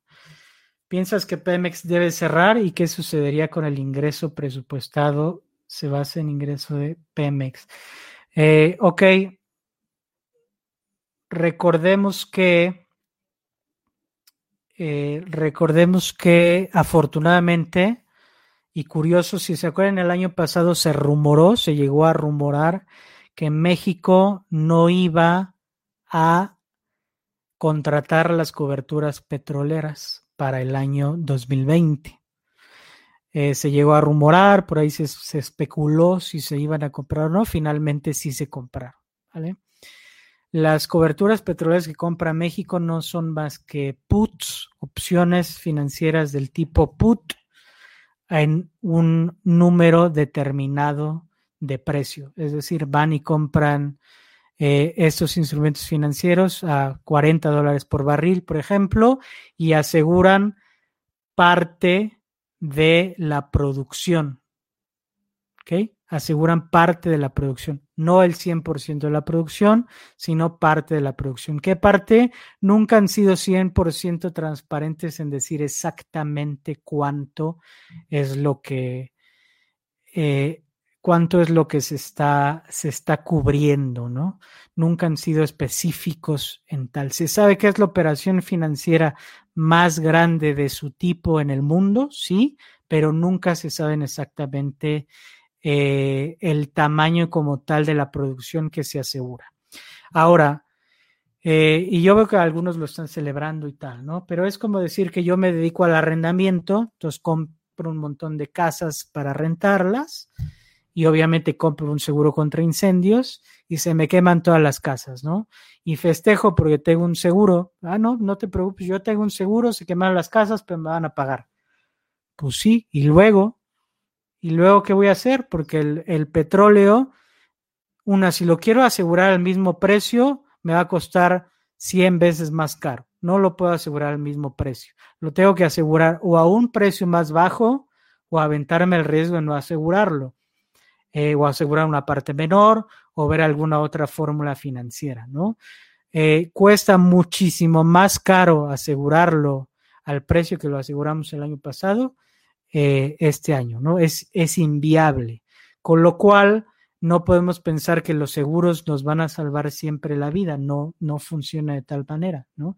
Si se me quemaron todas mis casas, sigue siendo una tragedia por más que tenga yo un seguro. Entonces, Ojo, nos, salvamos de una crisis peor, por lo menos tenemos dinero para enfrentarlo de cierta manera, pero el riesgo a largo plazo es gravísimo, ¿no? Y Pemex, pues yo no, no, sé, ustedes saben otra empresa en el mundo que pierda todos los años tales cantidades de dinero y que sea viable que siga abierta, yo no. Y, y vale la pena analizarlo a, y, lo peor, lo grave de la situación es que no solo no cierra, ¿no? No solo están diciendo, bueno, ya paremos esto liquidemos ciertos activos o hagamos algo, sino que de plano están diciendo al contrario, métele más lana, ¿no? Métele más dinero a Pemex. Eso es lo que está realmente, realmente grave en esa situación, ¿no? Monilu dice, sigue invirtiendo, construir dos bocas y transmisible. ¿Ok? Correcto, compramos seguros de vida, pero realmente protege a otros ante la muerte, pero es temporal el efecto. Así es, ¿no? Bueno, ya me morí, sigue siendo una tragedia, ¿no? ¿Me va a servir como paliativo para la crisis? Sí, pero eh, finalmente es solo un seguro, ¿no? Y aparte no lo puedo renovar, ¿no? Ya me morí, no puedo comprar otra vez otro seguro de vida. Ya morí, ahí quedó, ¿vale? Entonces sí, vale, yo creo que vale la, la comparación. Entonces ahí tiene el petróleo, ¿ok? Lado positivo, ahí se me movió un poquito la, la imagen, pero bueno, no importa. Siempre decíamos en las crisis hay oportunidades, hay perdedores y hay unos algunos, también hay ganadores, ¿no? Los, algunos de los ganadores de esta crisis. Zoom, Zoom ha ganado de, y repito, mínimos a máximos eh, de 52 semanas, 200% de retorno en Zoom. ¿Ok? Netflix, ¿qué hace la gente? Pues, está en casa, ¿qué es lo que puede hacer? Pues ver Netflix, 78% de rendimiento. Amazon, lo mismo, ¿no? Tengo que comprar, eh, no quiero o no puedo salir eh, al supermercado o a la tienda departamental o a lo que sea, lo tengo que pedir por Amazon, 51% de rendimiento. Eh, y algunos eh, empresas como Costco, que es el caso que pongo, Walmart podría ser otra, pero bueno, lo limité nada más a, cuatro empresas. Costco está arriba 40%, Walmart más o menos está arriba el mismo porcentual. Entonces siempre hay empresas que ganan, siempre hay, eh, la mayoría obviamente ha, perdido ante esta situación, pero si buscamos ahí un foco de esperanza o, una oportunidad eh, de compra, pues ahí estaban, ¿no? Herramientas tecnológicas que nos permitan seguir trabajando desde casa. Ejemplo es Zoom, 200% de rendimiento.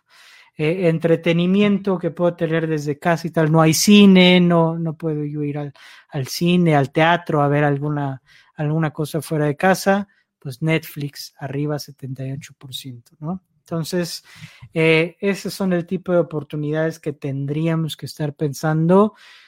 Eh, ahora, ojo, si, si ahorita ustedes quieren comprar Zoom, pues ya está 200% arriba, nunca había estado más cara. ¿Es viable comprarla hoy? Eh, ese riesgo es el que tienen que analizar, ¿no? Claro, tuvo que haber sido eh, adelantarse un poquito a, ¿no? La pudieron haber hecho hace un mes, hace tres semanas, cuando se empezaba a especular el tema del virus, cuando empezaba a cerrar Europa, por ejemplo, ahí era el punto óptimo para entrar, ¿no?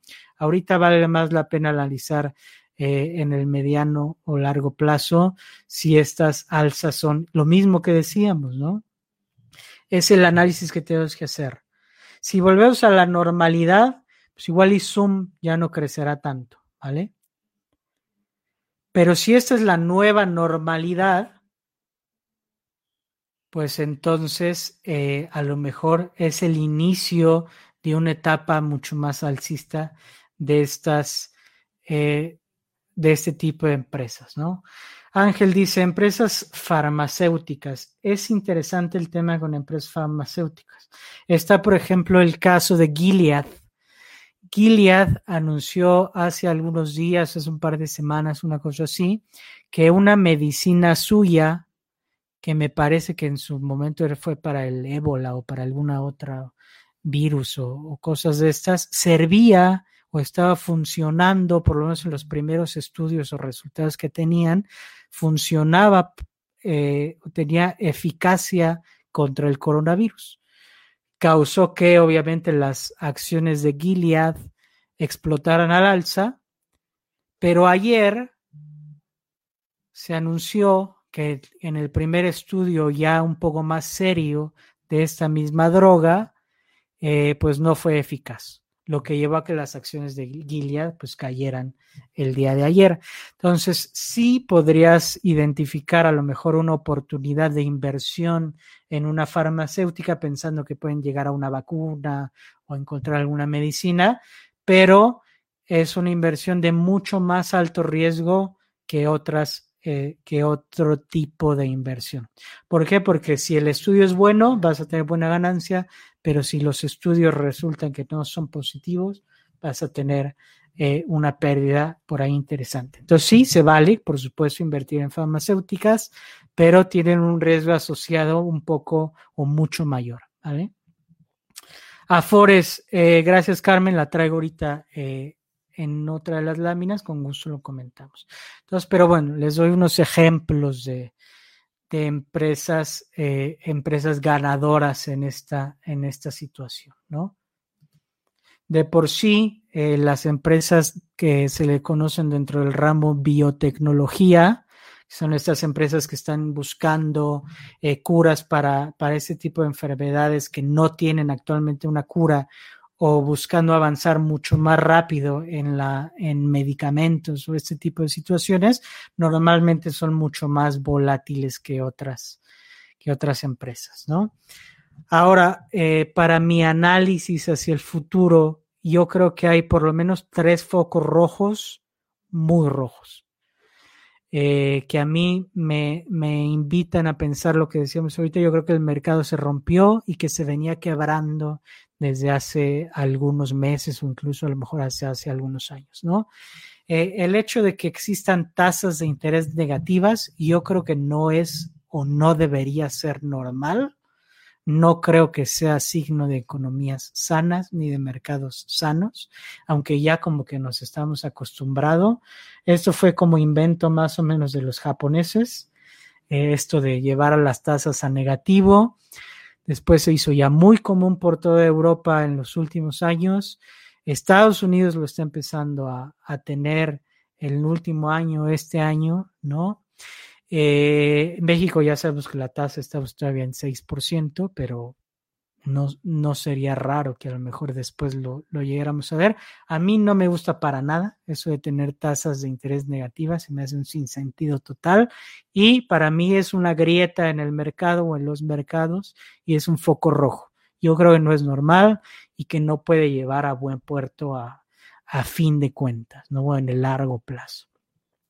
Eh, lo que vimos con el petróleo, que ya lo comentamos, ¿no? Que se pueda repetir con otro tipo de activos, me parece que abre la puerta eh, a que se pueda repetir en otros ámbitos y cosa que sería muy grave. Eh, y esto, lo que estamos viendo que está haciendo, por ejemplo, Estados Unidos, que ya había experimentado con ello en la última crisis de 2008, eh, esos programas que tienen de básicamente lo que hacen para efectos prácticos es imprimir dinero y dar dinero. Eh, en las clases de economía básica nos enseñan que eso no se puede hacer, ¿no? Si tú te puedes imprimir dinero, o sea, México debe tanto al Banco Mundial. Ah, pues que lo imprima y que se lo pague, ¿no? No funciona así la economía, el mundo. Sin embargo, ahorita Estados Unidos, para efectos prácticos, lo está haciendo, ¿no? Vamos a ayudar a X número de industrias, pues ponte a crear dinero y regálaselos. Y parece que, que no tiene consecuencias, ¿no? Y yo creo que a la larga esto tiene consecuencias muy graves. No creo yo en las políticas de compra de activos por parte de los bancos centrales. No me gusta que los bancos centrales compren bonos, compren acciones, compren deuda de empresas. A mí en lo particular no me gusta ese modelo. Creo que a la larga lleva eh, a, a, un mercado que, que, no lo soporta y que eventualmente se va a liquidar masivamente. Eh, por lo menos es mi opinión, ¿no? Yo creo que si juntas todas esas cosas, hay un panorama que, ojo, que se puede desarrollar en, en, no tiene que ser ahorita, pueden ser dos años, pueden ser cinco años, pueden ser diez años. Lo vimos en esta, eh, en esta crisis. Yo creo que parte de, de, las bajadas tan rápidas, masivas que tuvimos, fue en parte porque veníamos de un mercado artificialmente inflado, ¿no? Y creo que si lo seguimos artificialmente inflando, la verdadera caída que tengamos a futuro será mucho más amplia, ¿no? Hay gente que ya se está cuestionando en Estados Unidos, oye, ¿y para qué carajos pagamos impuestos si la Reserva Federal puede agarrar, imprimir dinero y, hacer lo que quiera con él, ¿no? Y dárselo a empresas, dárselo a personas, comprar activos, comprar bonos. ¿Qué sentido económico tiene eso, no? Claro, si lo hace México, sabemos que la devaluación de la moneda y la inflación automáticamente entrarían, eh, entrarían al quite. Lo que pasa que siendo Estados Unidos, pues como que tienen, yo creo que no durará para siempre, pero tienen esta, esta posibilidad uh, de hacerlo sin que haya representado hasta ahora mayor problema en el ámbito económico. Entonces, pero para mí son focos rojos, ¿no? Y que tenemos que tener siempre eh, en la mente a la hora que queremos tomar alguna posición eh, o lograr algo eh, en los mercados. Bien. Entonces, ojo, para mí son focos rojos, ¿no? El mercado de entrada los interpreta diferente. Dicen, a mí dame más estímulos y yo con eso me recupero, ¿no? Eh, yo soy del, del, lado de la escuela que piensa que eso es como que darle más droga al que está necesitado de, eh, de ella, ¿no? Se está cayendo, está ahí con, con síntomas de, de, que le hace falta su dosis de droga y ahí vas y le pones más y más y más y eventualmente pues, vas a, terminar matándolo, ¿no? Yo voy más, más por ese lado. Ahora, para las preguntas eh, que me hicieron llegar, estuve eh, pidiendo que, me hicieran llegar preguntas de, algo que quisieran que discutiéramos eh, en esta charla. Yo creo que la primera ya la comentamos, ¿no? ¿Cuál es el impacto de los precios del petróleo? Creo que ya, ya comentamos que sí hay un riesgo sistémico para empresas privadas, riesgo soberano para algunos países eh, y en general que eso pues, generaría más ambiente negativo si los precios del petróleo siguen en niveles eh, tan bajos como los actuales. Eh, ahora, si quiero invertir, hay varias maneras de invertir en el petróleo. Los contratos de futuro son unas, aunque sería el riesgo más alto. Eh, pueden invertir en ETFs, ¿no? que replican el precio del petróleo sin tener tanta exposición eh, y al mismo tiempo no tendrían tanto beneficio. Podrían comprar eh, acciones de empresas petroleras, ¿no? las más grandes serían, por ejemplo, Exxon ¿no? o Chevron. Ya quien quiera aventarse un riesgo ahí medio no creo que nadie lo quiera hacer, algún bono o alguna cosa de Pemex, ¿no? Por ejemplo, podría darse el caso. Eh, yo no lo recomendaría, pero pues, podría, podría ser. Eh, invertir directamente en países que están, eh, dependen o tienen buena exposición al tema petrolero, como por ejemplo podría ser Brasil, y entonces comprar algún instrumento brasileño o directamente eh, Petrobras, por ejemplo, que cotiza en bolsas, eh, podría ser una opción. Yo les recomendaría, o sea, si quieren tener exposición directa al petróleo, yo no me, no me alejaría mucho de los futuros, ¿no? Eh, yo creo que es lo más directo, es lo más rápido, claro, es lo más riesgoso. Pero si lo analizan bien y si quieren tener exposición directa, empezar a generar una posición de largo plazo, no creen que el petróleo se quede en, en 15, 16, 17 para siempre y quieren empezar a acumular algo, es buena, buena apuesta, creo yo, para el futuro. Entonces, bueno, podría ser una opción. Si quieren que analicemos qué tipo de instrumentos, cómo se compran, dónde, cuánto cuestan, qué riesgos tienen, podríamos hacer eh, alguna charla específicamente para tales efectos, ¿no? Y los invito a que me contacten y si quieren lo podemos, lo podemos eh, platicar, podemos encontrar algún instrumento, podemos hacer eh, incluso algún tipo de, negociación, ¿no? Al, al, respecto. Entonces, con todo gusto estamos, estamos a la orden. Eh, ¿Qué pasa? Es la pregunta de Carmen. ¿Qué pasa con las afores y fondos privados de retiro? Muy importante pregunta. Eh, afores, obviamente vamos a ver una caída bastante importante en nuestros fondos de, de retiro en afores. ¿no? Eh, no hay que entrar en pánico en cuanto a retirar el dinero que podamos retirar y buscar dónde invertirlo como tal, por lo menos yo no lo creo así, a menos que plano ya no tengan dinero para otra cosa y sea el único dinero que pueden obtener, eh, y pues bueno, no podría ser justificable. Pero recordemos que son, eh, son instrumentos de largo plazo que en teoría están diseñados para aguantar este tipo de caídas, en teoría no invierten en situaciones de, máximo riesgo, eh, en donde de plano los podemos ver que cayeron un 80% nuestros, nuestras aforas, ¿no? A lo mejor si vemos 20%, a lo mejor si vemos 30%, eh, más allá de eso sería complicado, ¿no? Fondos privados, pues más o menos lo mismo, aunque esos no están limitados necesariamente a invertir con el mínimo riesgo. Ahí sí podríamos ver eh, algunas caídas un poco más, más importantes. Yo creo que para todos, para toda persona, es muy importante, es un valor, eh, un activo que pueden tener, es aprender a invertir por su cuenta o por lo menos conocer en qué están invirtiendo la gente que está manejando eh, su dinero, llámese las Afores o llámese su fondo privado de, de retiro, llámese lo que sea, ¿no? Eso les va a dar el conocimiento para en dado caso decir, oye, yo no quiero, o por lo menos ahorita quiero estar manos afuera, quiero estar en efectivo, no inviertas en eso, eh, o poder tomar posiciones contrarias a las que está tomando mi afuera para eh, hacer un poquito de cobertura, ¿no? A mí no me gusta en lo general el modelo de las afores. No me gusta que no son transparentes. Yo no puedo saber en qué está invirtiendo mi afore. No se me permite ver en qué está invirtiendo mi dinero esa administradora, ¿vale? Te dicen en general, te dan un porcentaje general de tanto en deuda pública, tanto en deuda, privada, tanto en eh, renta variable nacional, tanto en renta variable extranjera, etcétera. Pero no te dicen específicamente qué acciones, qué empresas, qué industrias, etcétera. Eso a mí no me gusta para nada.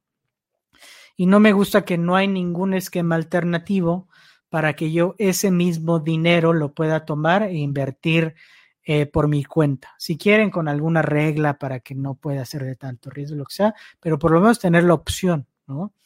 En Estados Unidos están, por ejemplo, las cuentas que se llaman IRA, son cuentas de retiro que uno mismo puede, puede operarlas, puede invertir con ellas, tienen ciertas restricciones, pero finalmente si yo pierdo el dinero soy yo, es mi dinero, son mis decisiones y yo enfrento mis consecuencias, ¿no? ¿Por qué yo tengo que aceptar un rendimiento de 8% de mi Afore si yo gano el 40% por, por vía propia?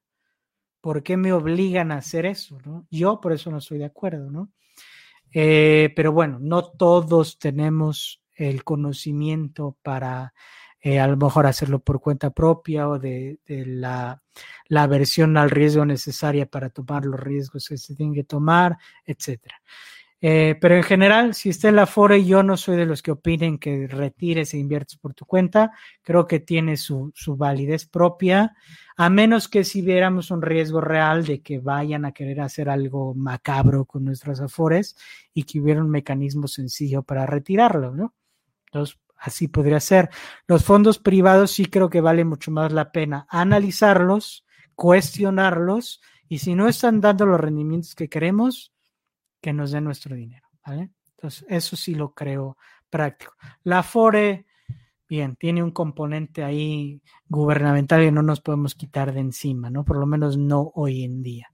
Entonces tampoco me iría sobre, sobre la parte de retirar mi dinero de la FORE e invertirlo por otro lado. Por lo menos hoy no, ¿no? Si sí se viera un riesgo por ahí mucho más alto, tal vez, ¿no? Aparte no es un mecanismo tan limpio que yo pueda eh, agarrar y retirar todo mi dinero y, que, que, tenga la opción y que no pase nada, ¿no? Es, no es así. Vale. Siguiente pregunta, ¿cómo protegernos ante más caídas o depreciaciones?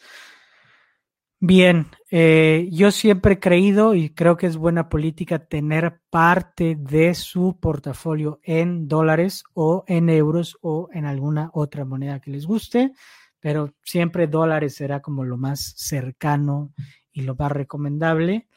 Eh, no es cambien todo su dinero a dólares, no es este cobren todo en dólares, no es nada por el estilo. O sea, para cobertura sin especulación, parte de su portafolio o de su dinero en dólares, eh, siempre es buena recomendación. ¿no? Ya después también hay una serie de instrumentos que podemos adquirir para eh, esas coberturas cambiarias, ¿no? Desde comprar dólares en efectivo, que es la menos efectiva, valga la redundancia, a los mercados de futuros, a mercados de opciones, a eh, comprar cosas que no, no necesariamente estén cotizadas en dólares, pero tengan correlación con el dólar, a invertir en instrumentos, eh, acciones, por ejemplo, del extranjero que están dolarizadas. Eh, por ejemplo, ese es, ese es interesante. Si ustedes compraron acciones en dólares, o de empresas extranjeras en pesos, pero que cotizan en el Sistema Internacional de Cotizaciones en la Bolsa Mexicana de Valores. Eh, si ustedes compraron, por ejemplo, prácticamente no vieron una caída tan pesada porque se compensó una cosa con la otra. A lo mejor compraron una acción que cayó 20%, pero resulta que el peso se depreció 40% y entonces neto, neto, salieron incluso por encima, ¿no? Incluso ganaron 20%. Es casi puro dólar, pero pues fue una opción de protegerse contra eh, esa devaluación. Entonces, si compran acciones o activos denominados originalmente en su mercado de origen en dólares, aunque los compren en pesos, como cotizan realmente dólares, pueden tener cobertura. ¿no? Tienen un riesgo asociado que si la acción o el instrumento que compraron pues se cae, quiebra o lo que sea, pues ahí sí no se van a salvar. Pero por lo menos lo vimos ahorita en la caída. A lo mejor compraron eh, Apple, Uber o propio Netflix, Amazon o cualquier empresa en Estados Unidos y tuvieron, digamos, un rendimiento adicional porque la compraron en pesos, pesos se depreció y en dólares pues valía todavía más. Entonces puede ser una posición interesante, ¿no? Y contra caídas, recuerden que ustedes pueden participar en el mercado tanto al alza como a la baja. No solo se gana cuando el mercado sube, se puede ganar cuando el mercado baja. Entonces, si ustedes creen que el mercado puede seguir bajando, también pueden ganar a la baja. Es cosa de que entendamos cómo funcionan los instrumentos, podamos invertir en ellos y tomemos posiciones al respecto. Tomemos esas coberturas. Eh, bien, leemos algunos comentarios. Jackie dice que si no se ve una recuperación pronta, mi opinión es que no. Yo creo que venimos, digamos, la crisis de coronavirus, me refiero a la parte del virus que impactó a las empresas como tal directamente, ya el mercado la descontó, ya tomó su opinión, ya hizo su movimiento. O sea, el, mercado normalmente funciona adelantado a, es decir, si piensa que algo malo va a pasar, inmediatamente toma el movimiento aunque no haya pasado. Entonces yo creo que el movimiento respectivo a los efectos del virus ya los vimos. Ya no vamos a bajar más o vamos a tener más crisis derivada de. Pero creo que falta que el mercado se dé cuenta, precisamente lo que comentabas al principio de la charla. Falta que se dé la cuenta, cuenta o decida más bien si esta es una recuperación donde volvemos a la normalidad o donde el mundo cambió. Creo que la primera nos lleva otra vez a, los máximos que estábamos y creo que la segunda nos lleva a un movimiento todavía eh, de darse cuenta de la realidad y de volver a probar esos mínimos. Entonces yo creo, en mi opinión personal, entre una de las dos, es que es más probable que vayamos hacia otra vez hacia mínimos a regresar a recuperarnos inmediatamente, ¿no? Eh, es importante señalar, les doy algunos conceptos rápidos antes de ya cerrar para tampoco robar mucho más tiempo del que nos correspondía. Eh, ahí les van eh, algunos datos de algunos otros caídas fuertes de los mercados en años anteriores. En 1980 caímos 28%, nos tomó más de dos años recuperarnos, ¿ok? Entonces, 1980 caímos 28, nos tardamos dos años. En 1987, ¿se acuerdan el famoso crash del 87? Vale. En 1987 caímos 32% y nos tardamos dos años en recuperarnos. En el 2000, en el 2000, 35% y nos tardamos cinco años en recuperarnos. Ahí en, los años 2000-2001, el famoso, la burbuja eh, tecnológica, la dot-com, la dot-com bubble, eh, cinco años en recuperarnos, ¿no? Eh, incluso el, el, Nasdaq por sí mismo se tardó más de una década en recuperar esos mismos máximos que tuvo después de, esta crisis de las, eh, de las empresas.com, Entonces, para que lo tengan ahí en mente. Entonces, 2005 años. En 2008 eh, nos tomó cuatro años en recuperarnos, digamos, en volver a llegar a los máximos en los que estábamos, estos cuatro años. Y en el 2012 un mini crash, pero bueno, vamos a, considerarlo. Eh, en 2008, por cierto, que fue la crisis más profunda, la gran recesión, 47% fue lo que se perdió. Entonces, 47% nos tardamos eh, cuatro años en recuperarlo.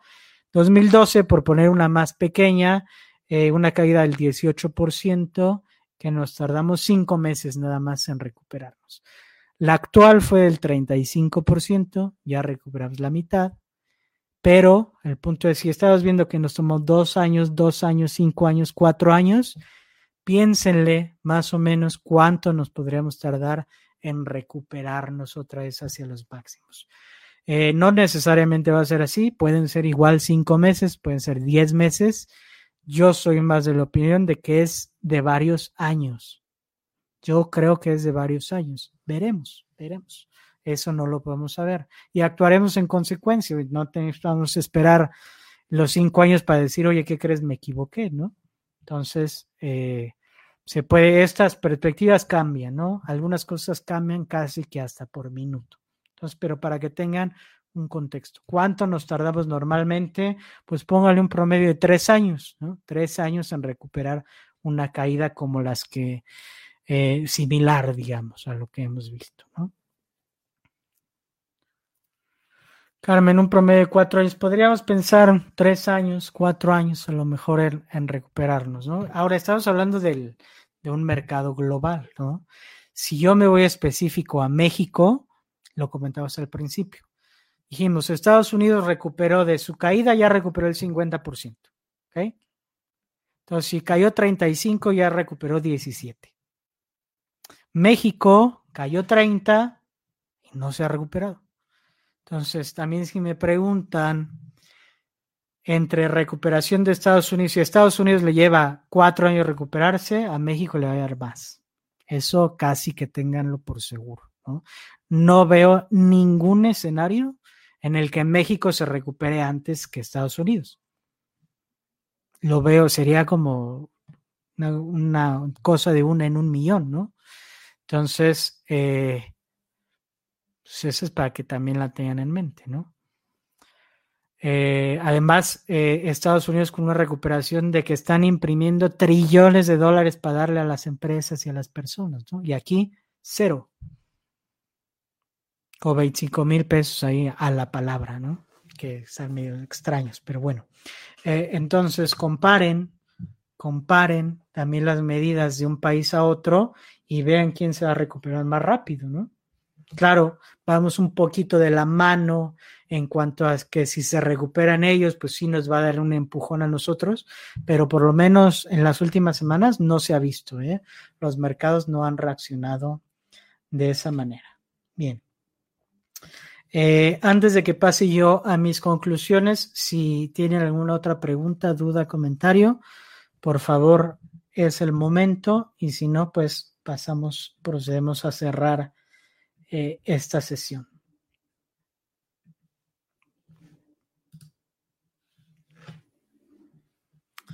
Bien, yo espero eh, sus comentarios y mientras, mientras voy haciendo la, conclusión. Entonces, eh, a todo esto, ¿qué podemos hacer? Básicamente la pregunta o la, última que no contesté y la, la conecto con, con, las, con las conclusiones qué sugerencias puede haber o qué recomendaciones eh, o qué vemos, ¿no? Ahora, yo obviamente no tengo ni la bola de cristal, ni la verdad absoluta, ni sé mucho más probablemente que ninguno de los que estemos eh, en el chat por el momento, pero eh, creo que por lo menos tengo una visión desde alguien que está, digamos, en la línea y de fuego todo, todo el día, todos los días, ¿no? O sea, con, las cotizaciones, con los precios, con los análisis de riesgo, eh, con lo que está pasando todo el tiempo con, con diferentes productos, con diferentes sectores, ¿no? Entonces te abre a lo mejor un poquito más eh, el panorama sin que te de, por de ninguna manera, la, eh, el superpoder de, predecir el futuro, ¿no? Eso nadie lo tiene. Entonces, recuperación rápida, lenta, eh, nuevos mínimos, máximos históricos, realmente nadie lo sabe y nadie los puede decir. Lo interesante es que aún sin saberlo, ustedes pueden tomar posiciones estratégicas para beneficiarse en uno u en otro caso.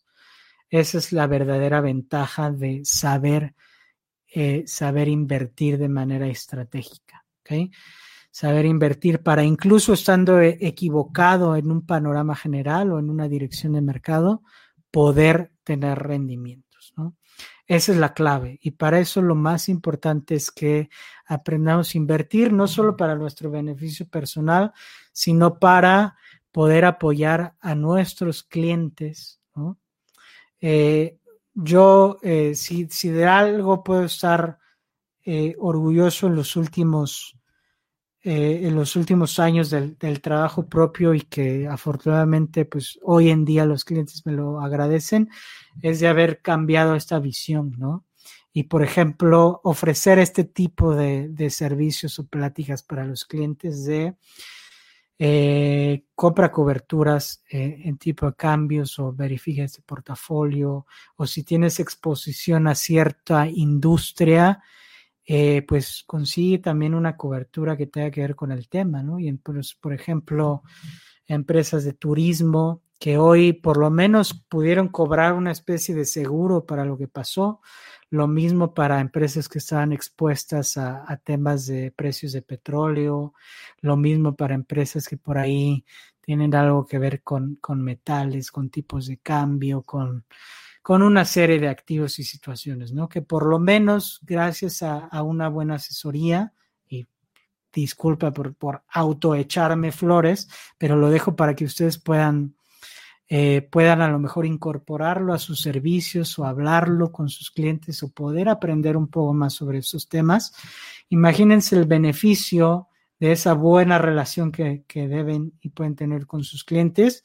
Si aparte los ayudaron a, a salvar un poquito la crisis que ahorita están viviendo, ¿no? A por lo menos haber eh, haber cobrado un seguro, haber tenido rendimientos por alguna inversión que se tuvo, por poder dar una buena noticia, ¿no? Sobre todo ahorita alguien que decirle, oye, sabes que ahorita no tienes eh, ventas, pero ¿qué crees? ¿Te acuerdas esto que te recomendamos que hicieras, este dinero que te dijimos que invirtieras, esto que pudimos hacer? Eh, pues, ¿qué crees? Cobró sus frutos, y aquí está. Y a lo mejor esto te va a ayudar a sobrevivir uno, dos, tres meses, ¿no? Tres meses eh, que son un verdadero oxígeno para la situación actual, ¿no? Eh, entonces eso, pues es una cosa que, yo ahorita estoy viviendo y que, pues que sí me pone, de, de cierta manera, me da una, una luz, una luz de esperanza ante tanta negatividad. Eh, entonces, bueno, sí, sí es algo que, veo como positivo. Me gusta terminar con, esa parte positiva. Yo creo que lo podemos incorporar a los servicios que prestamos. Eh, en general, si bien a lo mejor no es que todo el mundo lo, pueda hacer, es una curva de aprendizaje que sí tiene, obviamente, un, un periodo de largo o no, no, lo podría medir en el corto o largo, pero que sí lleva su tiempo, ¿no?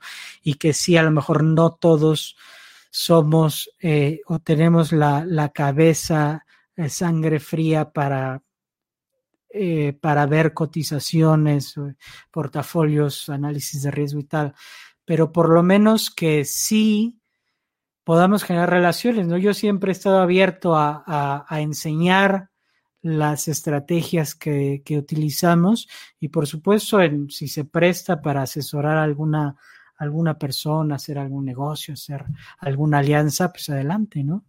Adelante con mucho gusto. Sabe que los canales siempre conmigo, como con muchos de los que participamos en esos eventos, están abiertos. Y entonces sí, armamos por supuesto un, un evento para hacerlo. Yo tengo la idea y ya estoy trabajando desde hace algunos meses en materiales como una especie de diplomado en, eh, en, este tema de inversiones o, o, coberturas, un diplomado, llamémosle, en, en, análisis financiero y inversiones, que me gustaría dar a lo largo de, pues serían yo creo que por lo menos seis meses, ¿no? O sea, sí, son temas que son de mucha información, de mucho ver cotizaciones y ver cómo realmente se mueven las cosas, ¿no? Les decía, no solo teórico, sino poderlo hacer. Entonces sí, lo, lo, armamos, sí. Yo creo que puedo tener ese material listo en un par de semanas más. Eh, y empezamos a ver temas de fechas y todo, ¿no? Con todo gusto. Si alguien eh, por ahí quiere alguna, eh, platicar más a fondo sobre algún tema en específico, pues adelante, ¿no? Los dejo entonces. Les agradezco mucho la atención. Nos la un poco más larga de lo que lo que esperábamos, pero bueno, aprovechábamos que teníamos el espacio, el espacio abierto y nos podemos haber echado otro par de horas por acá. Sin ningún problema. Entonces, gracias a todos por escuchar, por los comentarios, por eh, las preguntas y con todo gusto nos seguimos viendo por acá. Ahora vamos con eh, tomándoles la palabra a unos nuevos programas, pláticas, diplomados y charlas y las vamos anunciando conforme las vayamos teniendo. Muchas gracias a todos por su atención y estamos por acá a la orden. Saludos y hasta la próxima.